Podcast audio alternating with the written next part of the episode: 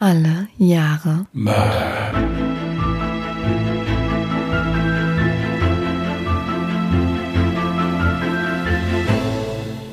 Herzlich willkommen zu Alle Jahre Mörder, der True Crime Podcast mit Christian, schönen guten Abend. Und Jasmin. Hi. Jetzt sehe ich ja auch deinen Gesichtsausdruck, während du das und so lange ziehst. Interessant. Normalerweise gucke ich während der Aufnahme immer auf dem anderen Monitor. Aber ja, egal. liebe Zuhörer, erstmal von uns, wir wünschen frohe Weihnachten gehabt zu haben. Ich hoffe, ihr habt genauso viel gegessen wie ich und fühlt euch auch genauso wie ich. Also insofern äh, schönen guten Tag zusammen. Ich weiß, ich wollte jetzt Abend sagen, weil wir abends hier sitzen. Du hast schon Abend gesagt. Ich wollte vorhin fragen, Ja. woher weißt du denn, dass die Leute das am Abend hören? Ja, morgen ist ja Sonntag, da ist ja eigentlich praktisch gesehen die ganze Zeit Abend, weil man ja sich ausruht und so. Ach so, Fresskoma, klar. solche Sachen. Möchtest du, aber ich will dich jetzt gar nicht hier unterbrechen, bitte. Ich wünsche auch frohe Weihnachten gehabt zu haben. Wir hoffen, ihr hattet ein paar schöne, besinnliche Feiertage. Habt vielleicht schöne Geschenke bekommen. Apropos Geschenke, ich habe auch ein Geschenk erhalten im True Crime Bereich. Und zwar ein Kalender, ein True Crime Kalender. Da habe ich jetzt jeden Tag eine kleine Zusammenfassung eines Verbrechens. Und das finde ich sehr interessant. Der hat auch sehr cool ausgesehen, als du mir den gezeigt hast. Muss ich jetzt sagen, wer Bock hat, den mal sich anzugucken, du hast ein Bild auf Instagram geteilt, habe ich gesehen, ja? Ja. Genau, uh, was für eine Überleitung. Folgt uns gerne auf Instagram, dort findet ihr uns unter @allejahremörder, Mörder mit OE geschrieben, oder gerne auf Twitter, dort findet ihr uns unter @allejahremorde. Zu Instagram äh, möchte ich kurz noch einen, einen Satz verlieren. Es ist total toll, wie viel Zuschriften wir bekommen. Wir freuen uns da unheimlich drüber. Ich muss aber zugeben, ich komme nicht so ganz nach. Also ich lese alles und Jasmin auch. Ich bin nur so ein Mensch, ich gebe gerne, auch wenn da jetzt keine Frage in der Nachricht stand, gerne trotzdem mal kurz Antwort. Und wenn ich mich nur bedanke oder sonst irgendwas, und da muss ich leider gestehen, ich komme im Moment nicht so nach. Also wir lesen alles. Auch diese ganzen tollen Tipps für Fälle. Wirklich absolut super, aber ich komme im Moment leider nicht hinterher. Also ich gebe mein allerbestes und Jasmin auch. Also bitte schreibt schön weiter, ist alles gut. Wir schaffen das. Ich möchte das gerne auf E-Mails ausweiten, weil wir auch ein paar E-Mails erhalten haben, die ich bislang auch noch nicht beantworten konnte. Ich schiebe das Ganze jetzt einfach mal auf den ganzen Weihnachtsstress. Wird aber auch wieder besser. Und dann ist mir auch noch eingefallen, wir müssten leider euch mitteilen, dass dies die letzte Folge Alle Jahre Mörder sein wird. Für 2020. Genau. ja, so schnell wird man uns nicht los. Wobei ich nach dem heutigen Bild mir nicht so sicher bin, ob das vielleicht, also, Was? ich ja, ich wurde mehrfach hier wiederholt. Ist da der Versuch unternommen worden, mich da bloßzustellen oder mich da aufs Glatteis zu führen, hätte ich jetzt fast gesagt, ja. Also ich sehe das kritisch mit der kollegialen Zusammenarbeit. Du hast mich schon wieder ein bisschen gehänselt, so. Was? Ich bin voll der liebe, nette Mensch. Ja, das bist du. Das bist du. Das mu- muss ich in dem Zusammenhang auch wirklich mal sagen. Das ist auch nicht geflaxt. Also ich habe die beste True Crime Podcast Kollegin der Welt. Okay, jetzt werde ich rot. Themawechsel. Ich habe eigentlich mich gerade erst warm gemacht, aber gut, aber gut, okay. Den Rest schreibe ich dir dann per Mail. Ich habe die Woche noch was Tolles gemacht. Ein YouTube-Video. Mein allererstes Video, in dem ich einen Fall versucht habe, so gut es geht, frei vorzutragen, um jetzt mal an der Stelle ganz ehrlich zu sein. Ich war äußerst unzufrieden und verunsichert, weil ich doch noch sehr viel ablesen musste. Ich muss aber auch dazu sagen, es war auch ein Fall mit so vielen Daten, Orten, Uhrzeiten, da konnte man sich auch wirklich gar nichts merken. Von daher, ich hoffe, ihr verzeiht es mir, dass es jetzt nicht so eine super Glanzleistung war. War mein erstes Mal. Aber wie das so mit allem ist, es ja, hat ja auch noch Luft nach oben und ich freue mich darauf, mit der Arbeit zu wachsen. Wer Bock hat, sich das anzugucken, wie gesagt, auf YouTube, alle Jahre Mörder. Lasst mal ein Abo da. Freuen wir uns. Sind noch, kommen noch ein paar Sachen mehr. Da müssen wir allerdings gucken, wie gesagt, muss ja auch alles produziert und geschnitten werden und so weiter. Aber wir, wir sind dran. Wie an so vielen Sachen. Genau. Ja, und dann so das persönliche Highlight der Woche, abgesehen von Weihnachten und so weiter, äh, da möchten wir uns bedanken. Also wir haben 10.000 Abonnenten jetzt insgesamt, also nicht auf, was lacht sie denn? Ich wollte gerade je sagen, aber du hast keinen Punkt gemacht. Soll ich, soll ich noch, soll, soll ich noch mal, also dann möchten wir Punkt uns einfügen. Yay! Das schneide ich übrigens nicht raus. Merkt ihr, wie ich lebe? Nein, also es. Hervorragend. Ähm, ja. Nein, also Spaß beiseite. Wir freuen uns da wirklich sehr drüber und hätten da vor allen Dingen in der Kürze der Zeit nicht mit gerechnet. Möglich macht es, dass wir euch das jetzt sagen können und uns herzlich bedanken können, dass wir nach einem, ungefähr nach dem zehnten Fall oder so rausgekriegt haben, wie man das bei Prodigy abliest. Also vielmehr Jasmin hat das rausgekriegt. Ich persönlich habe mich immer nur über die Schwankungen gewundert, bis Jasmin dann rausgefunden hat, dass ich immer nur die Sieben-Tages-Bilanz lese. Da möchten wir uns wirklich bedanken. Das hätten wir uns nicht vorstellen können bei uns zwei leicht chaotischen Menschen, dass wir in so einem so wirklich seriösen Thema doch so viele Zuhörer finden. Bei null Vorkenntnissen da drin, muss man so wirklich mhm. sagen. Da sind wir ganz, ganz stolz drauf. Das kann ich jetzt alles nur bestätigen. Ja, gut. Jetzt habe ich genug geredet, jetzt darf Jasmin reden, weil Jasmin macht den nächsten Fall. Genau. Und ich würde ja fast sagen, ich lehne mich zurück, aber das geht rückenmäßig ein bisschen schlecht im Moment. Also ich bleibe so sitzen wie ein Klappmesser, aber ich höre trotzdem ganz aufmerksam zu. Ich erzähle euch heute von Inge Marchlowitz, der Mittäterin von zwei Morden aus dem Jahre 1956. Dazu zunächst wieder eine kleine Triggerwarnung. In meinem heutigen Fall könnten die Erziehungsmethoden, die Inge durchmachen musste, etwas verstörend wirken. Wie eben bereits erwähnt, hatte Inge Marchlowitz eine sehr traurige und verstörende Kindheit. Der Grund, warum ich mich für diesen Fall entschieden habe, ist, dass ich es hier ganz interessant finde, am Ende darüber zu diskutieren, ob Inge Täterin oder vielleicht doch eher selbst das Opfer war. Inge Marchlowitz wurde 1940 in Hannover geboren und wuchs in ärmlichen Verhältnissen auf. Die Familie zog immer wieder um und wohnte in kleinen, ärmlichen, trostlosen Wohnungen, zeitweise sogar in Gartenlauben. Zuletzt in Letter, einem Stadtteil von Seelze in der Region Hannover. Von ihren Eltern erfuhr sie keine Liebe und fühlte sich nach eigenen Aussagen oft wie weggeworfen. Inges Vater schlug sich mit Diebstählen durch und saß wegen Diebstahl Unterschlagung und Hehlerei schon oft im Gefängnis. Das erbeutete Geld verspielte er jedoch auch schnell. Er trank zudem auch viel Alkohol und war sehr gewalttätig. Ihre Mutter verkaufte die Hehlerware und pflegte gerne Männerbekanntschaften. Schon in ihrer Kindheit nahm der Vater Inge und ihren Bruder auf Diebestouren mit und sie mussten Hilfsdienste leisten.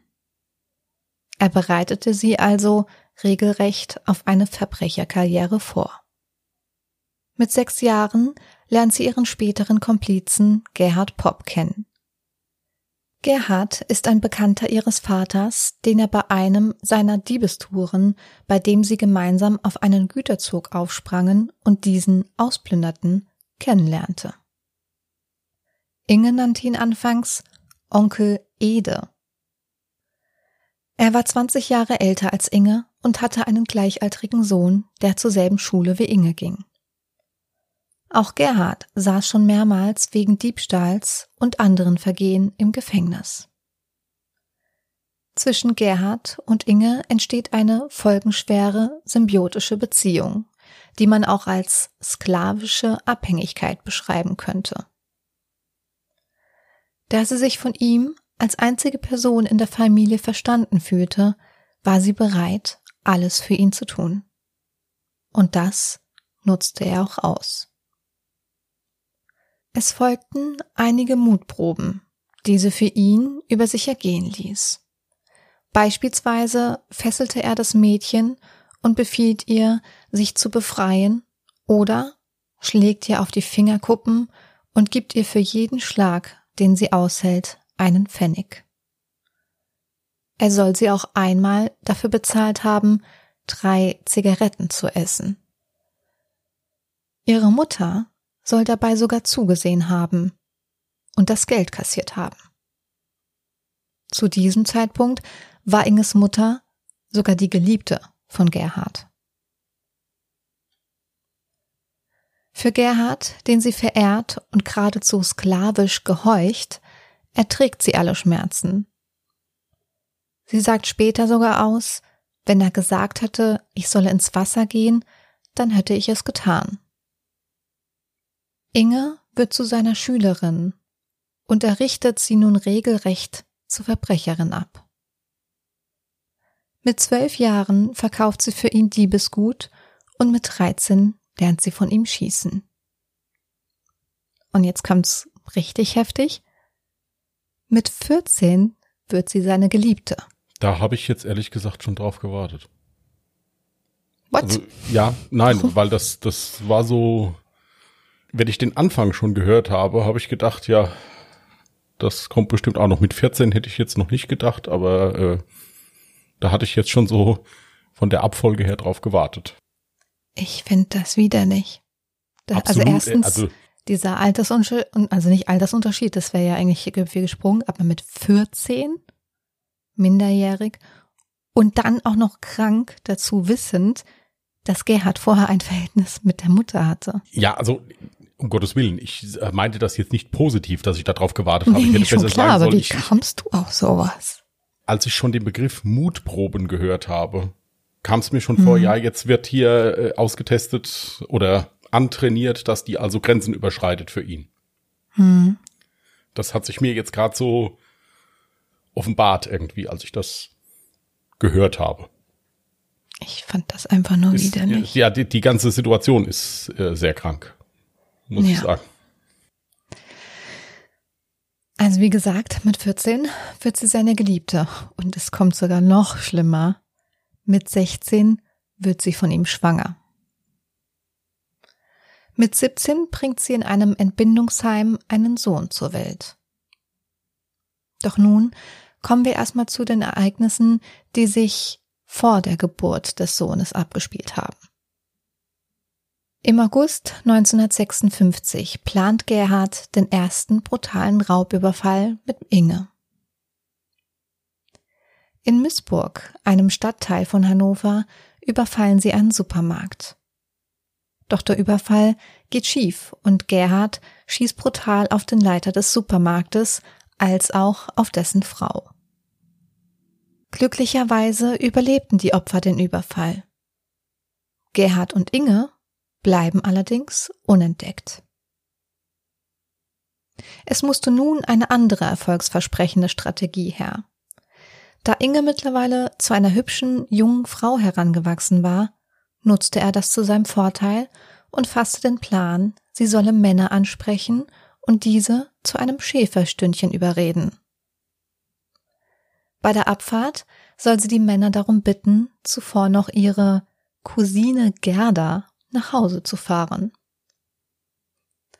Hinter Cousine Gerda steckt in Wirklichkeit Gerhard, der sich mit Rock, Kopftuch, Perücke und Brille als Frau verkleidet. Da kann ich jetzt mal an der Stelle sagen, ich wollte dich jetzt eigentlich auffordern, ein Foto von Inge und Gerhard zu öffnen, auf dem auch Gerhard eben als Cousine Gerda verkleidet war. Jetzt hast du das Foto schon gesehen. Ja, weil es mich wirklich so interessiert hatte, äh, äh, als du mir da erzählt hast, was für ein Fall das ist. Äh, ich musste mir das mal angucken. Das tut mir leid. Ich wollte jetzt eigentlich eine Live-Reaktion eine Live ich kann dir haben. gerne, ich kann dir gerne schildern, wie ich mich dabei gefühlt habe. Also Okay, bevor du das gleich schilderst, möchte ich ganz gerne, dass jetzt der ein oder andere Zuhörer, der Instagram besitzt und uns auch folgt, der kann jetzt nämlich gerne mal auf Instagram reinschauen, denn wir haben zu dem Fall dieses besagte Foto hochgeladen, auf dem zum einen Inge und in Anführungsstrichen Cousine Gerda zu sehen ist. Also wie gesagt, Gerhard geschminkt und verkleidet als Frau. Und ihr könnt auch gerne euer Feedback natürlich unter diesem Foto da lassen. Und jetzt interessiert es mich, was du dazu sagst, Christian. Also ich muss sagen, ich hatte mir jetzt wirklich gedacht, okay, das wird ziemlich komisch ausgesehen haben, weil wenn man jetzt diese Geschichte so hört, denkt man ja zwangsläufig an solche tollen Filme wie Tante Trude aus Buxtehude oder sonst irgendwas. Ich muss sagen, dass dem die Frauenklamotten, also der war ordentlich zurecht gemacht.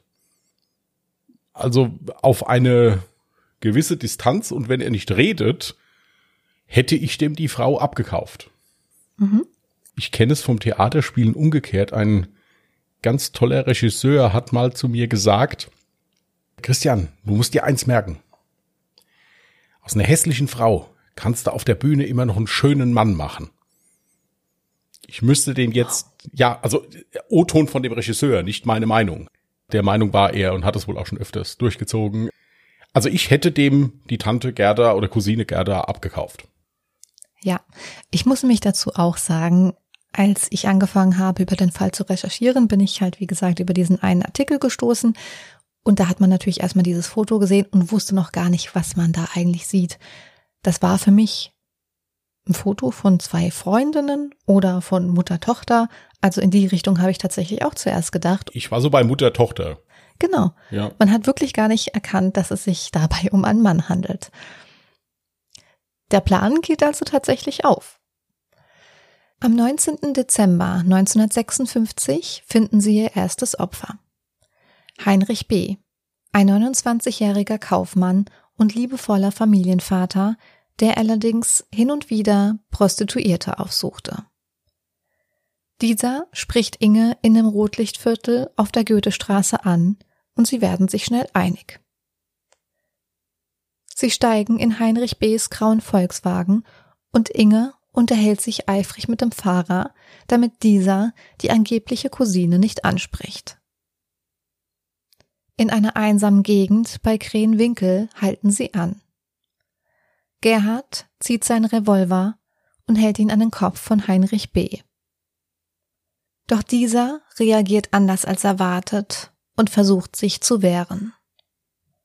Gerhard schießt nun dreimal auf das Opfer. Heinrich B. sackt blutüberströmt zusammen und ist auf der Stelle tot.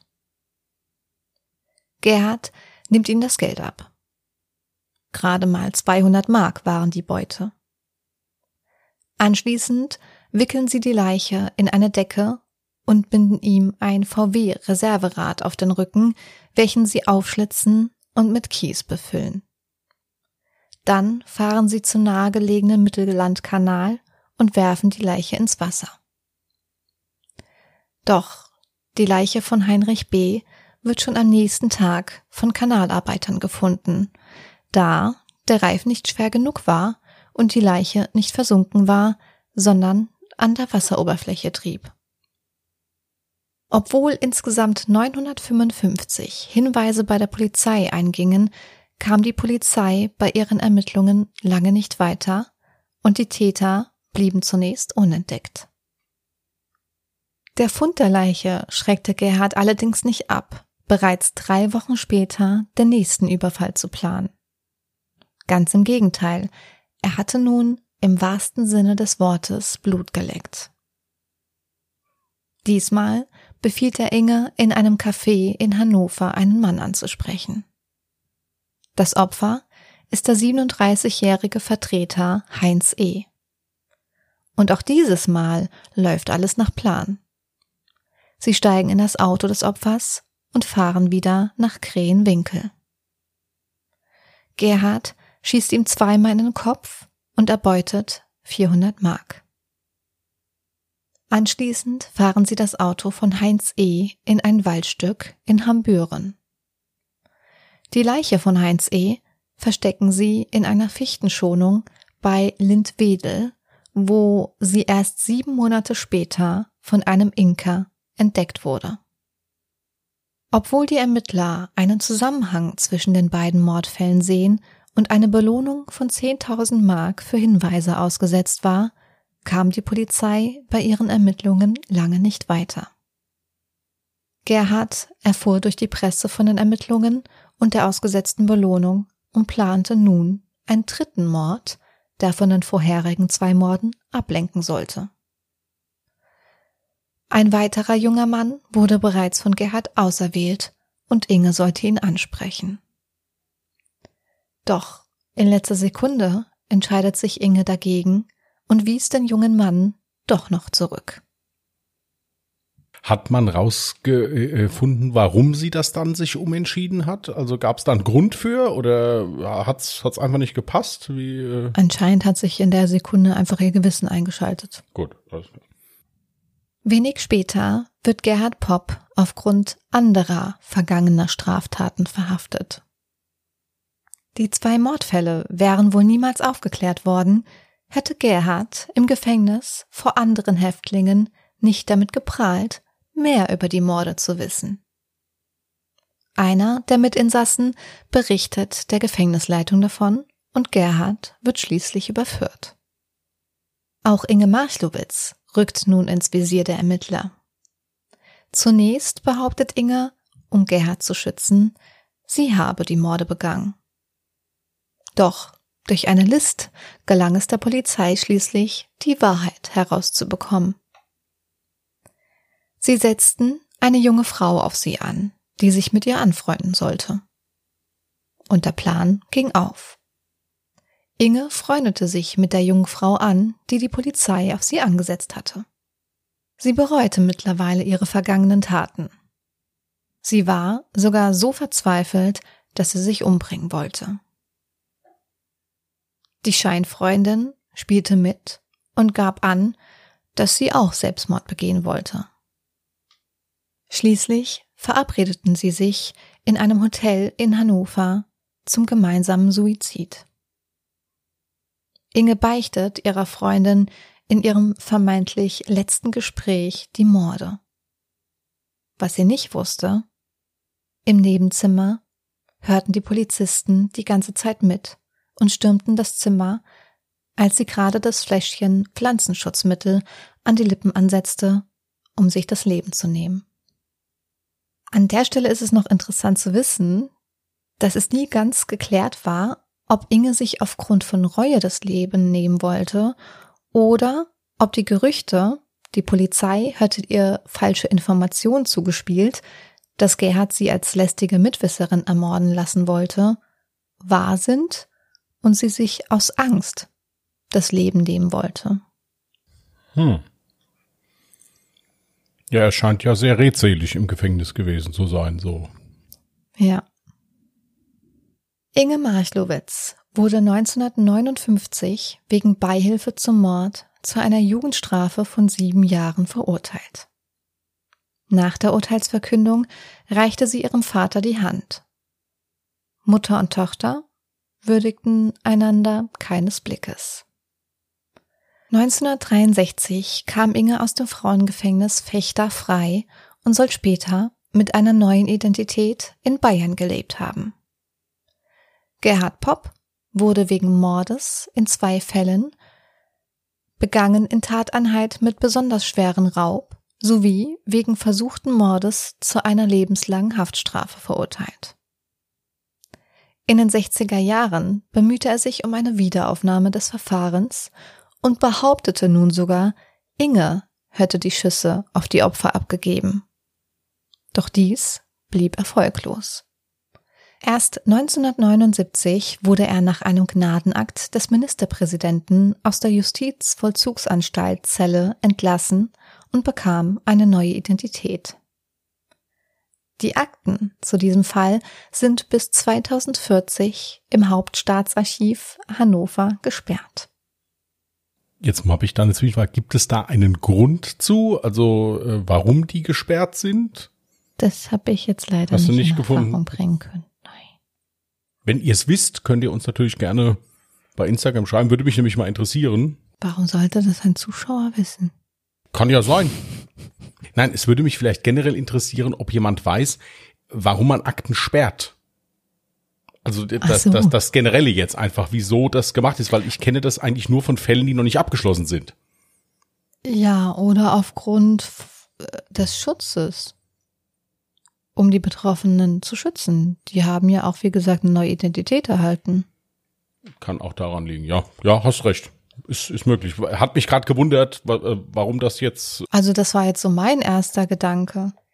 Oder, oder vermutest du etwas Schlimmeres dahinter, dass diese Art von Ermittlung oder beziehungsweise was da gemacht wurde, dass da eine Freundin quasi vorgespielt wurde. Ähm, das ist meine Vermutung, weil immer wenn ein, das ist, das war ja nichts anderes als eine V-Person.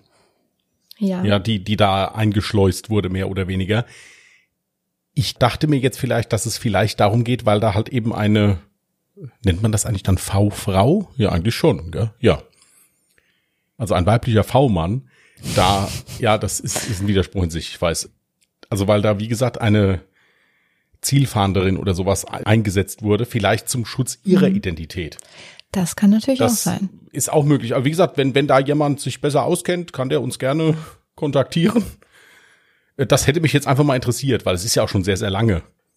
Ja. Ja, also. Ich muss, ich muss übrigens auch sagen, zu dem Fall an sich gab es gar nicht so viele Quellen. Also du kannst es gerne mal versuchen, da so ein bisschen zu recherchieren. Es ist ganz schön schwer. Vor allem auch denkt sich jetzt wahrscheinlich der ein oder andere, warum hast du denn jetzt den Fall Inge Marchlowitz genommen? Zum einen gut, ich fand es su super interessant, was die in ihrer Kindheit durchmachen musste. Und zum anderen war es aber auch dem geschuldet, dass man jetzt beispielsweise zu Gerhard Popp gar nichts großartig gefunden hat. Also der Fall an für sich ist schon interessant. Aufgrund des Tathergangs ist das ja schon wirklich sehr freakig. Das ist ja, wenn man das anfänglich hört, ist das ja unfreiwillig ein bisschen komisch. Das hört sich an, ja, wie Ja. aus so einem schlechten Komödienfilm. ja, genau. so. Ja, wie gesagt, hier, Ja. wo Rudi Carell da die Tante gespielt hat. Hier, Tante Trude, wenn die tollen Tanten kommen. Und als Jasmin mir das erzählt hat, habe ich gesagt, das ist, ja sehr, das ist ja unfreiwillig. Ist das komisch? Ich meine, um Gottes Willen, das ist natürlich nicht komisch. Es sind zwei Menschen zu, ums Leben gekommen dabei. Ja. Aber allein dessen finde ich, äh, hat dieser Fall schon für den Podcast seine absolute Daseinsberechtigung, weil ich auch noch nie was davon gehört hatte. Ich auch nicht. Ich bin da per Zufall drüber gestolpert und war sehr, sehr froh darüber, dass ich über den Fall gestolpert bin, weil ich ihn, wie gesagt, selber sehr interessant fand. Und ja, wenn man das Ganze hört, wirkt das vielleicht eher wie eine Komödie oder wie ein Film. Allerdings, wie gesagt, wenn ihr Instagram besitzt, müsst ihr unbedingt oder Twitter, müsst ihr euch unbedingt dieses Foto mal anschauen, weil wenn man diese Bilder dazu im Kopf hat, muss ich tatsächlich sagen, man erkennt nicht auf den ersten Blick, dass es sich dabei um einen Mann handelt. Und jetzt stell dir halt eben mal vor, du bist in der Situation, du willst eigentlich gerade, äh, ja, ich sag mal halt eine Prostituierte halt, ne, besuchen und möchtest im Prinzip nur den Gefallen tun, okay, ja klar, ich bringe deine Cousine jetzt nochmal schnell nach Hause und du hältst, unterhältst dich mit der Person auch gar nicht, dann fällt das vermutlich echt nicht auf, dass es sich dabei um einen Mann handelt. Oder vielleicht dachte er sich das, hat aber nichts dazu gesagt, weil wie sind wir mal ehrlich, wie würdest du jetzt reagieren, wenn Gerhard Popp als Cousine Gerda so vor dir stehen würde? Da würdest du dir auch nichts bei denken, würdest das das wäre also gerade heutzutage wäre es was Normales. Vielleicht in den 50ern nicht, aber heutzutage wäre das ja eher was Normales. Klar, du bist halt dann da in einem Milieu unterwegs, wo du natürlich schon, denke ich mir, vorsichtig, ich war noch nie im, im, im Milieu unterwegs, das kann ich nicht sagen, aber wo du, denke ich mir, schon Vorsicht walten lassen solltest. Aber es, die, der Plan, den die zwei hatten, der war, auch wenn er etwas abgespaced war, aber trotzdem irgendwie war der ja gut durchdacht. Hm.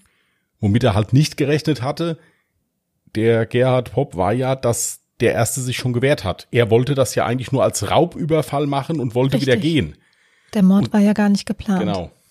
Und dann hat er beim bei dem Mord gemerkt, vielleicht, so habe ich es jetzt aus deiner Erzählung rausgehört, ach, kommt man ja mit durch, ist ja nichts passiert. Genau. Und identifiziert werden können wir auch nicht, dann bringe ich den zweiten halt auch gerade um.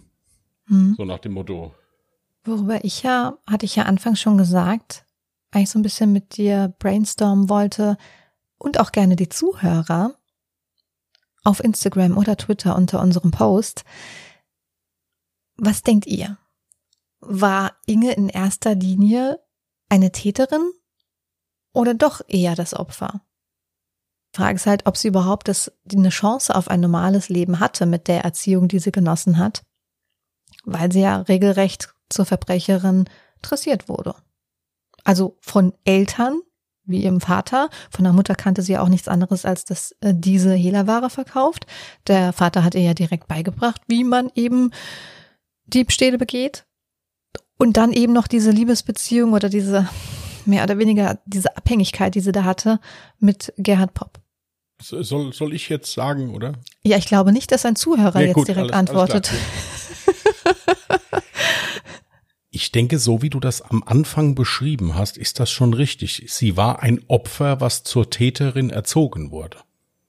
Mhm. Meiner Meinung nach, weil du ja schon gesagt, äh, gesagt hattest am Anfang, er hat angefangen mit ihrer Ausbildung.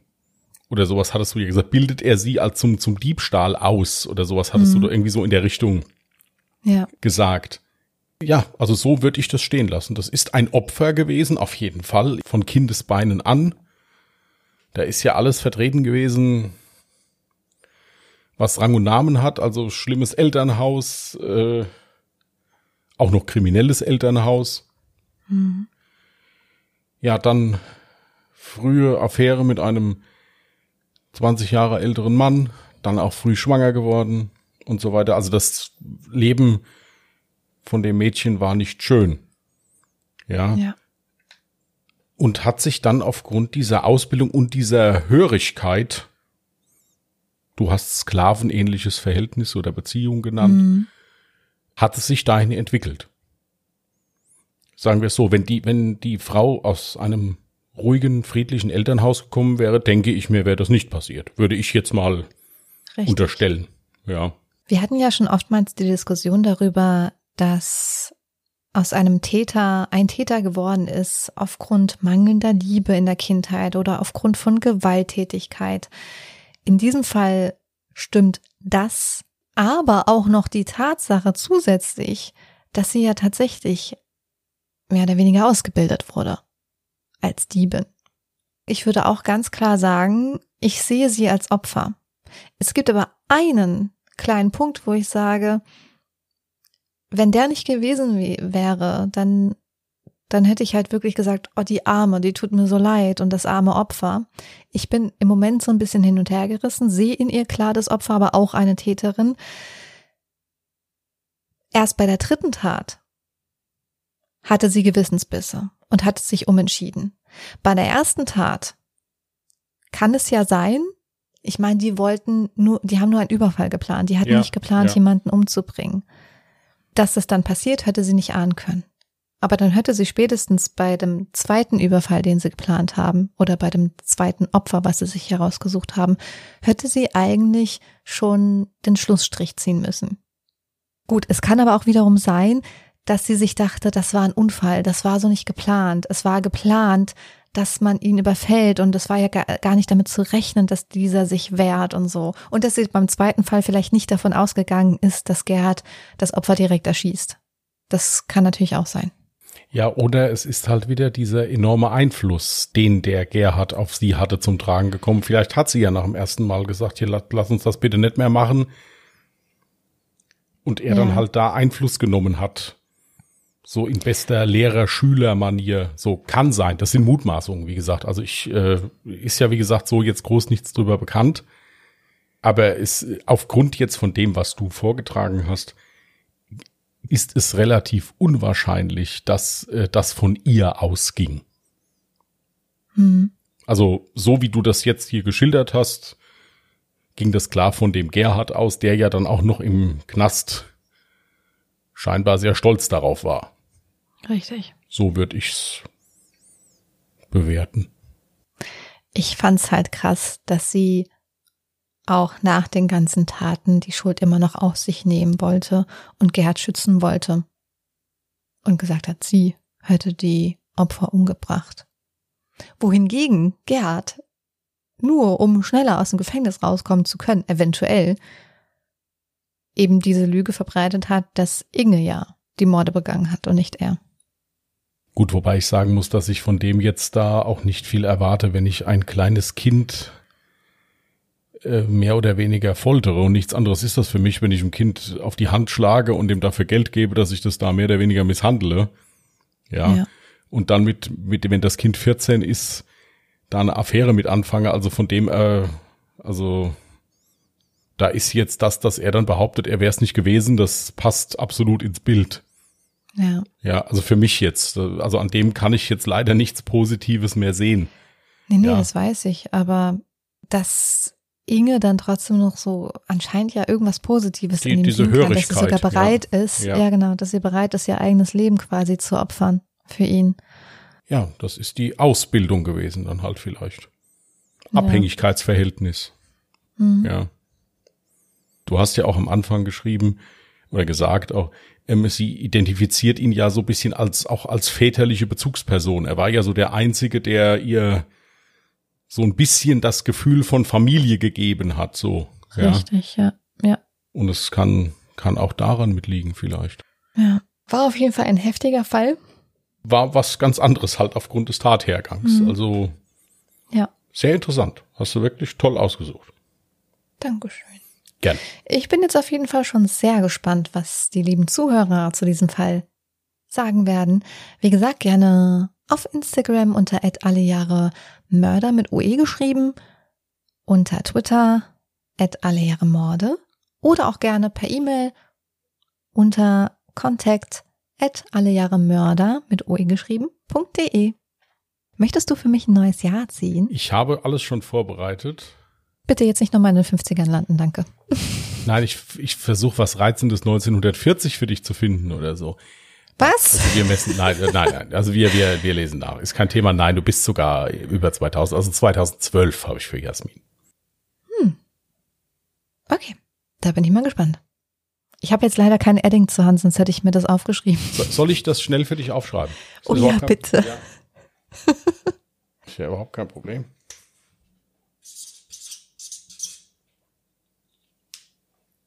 Das hat sich angehört, als hättest du nur drei Zahlen geschrieben. Zeig mal dein Blatt. Ihr hättet den Gesichtsausdruck gerade sehen müssen.